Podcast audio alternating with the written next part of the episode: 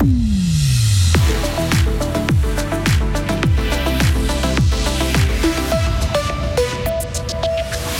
Les acteurs du tourisme ont repris des couleurs à Charmey et ça grâce à une clientèle familiale et fidèle.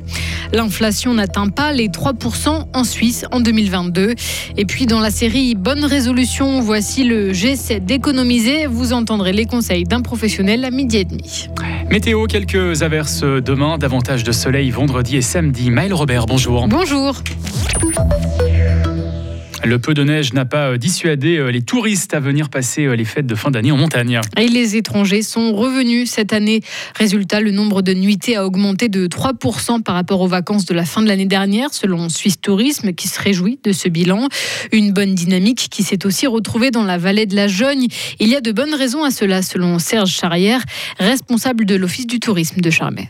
On se rend compte qu'on a pas mal une clientèle familiale qui aime bien faire un regroupement familial dans la région et qui profite en fait de louer par exemple un chalet ou d'aller à l'hôtel. Dans les hôtels, on a pas mal de grands-parents, petits-enfants ou, autres. C'est des personnes qui viennent d'année en année et finalement on retrouve quand même des activités à faire.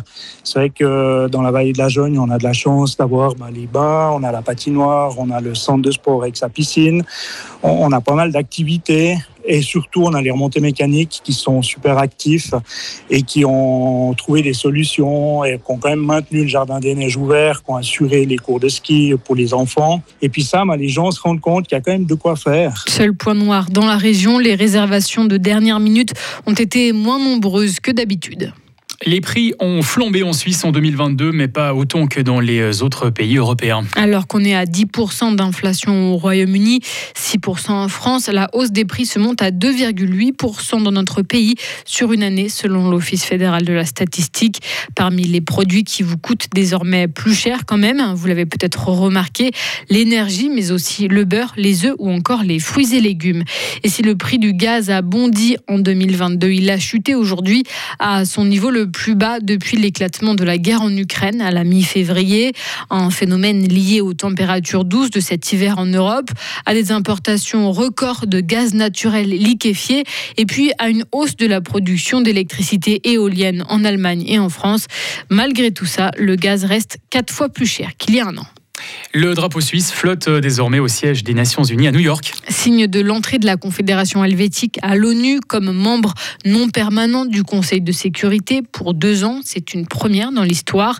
Les vrais ennemis que doit combattre l'ONU sont la faim, l'ignorance et la pauvreté, a lancé l'ambassadrice suisse au sein de l'ONU.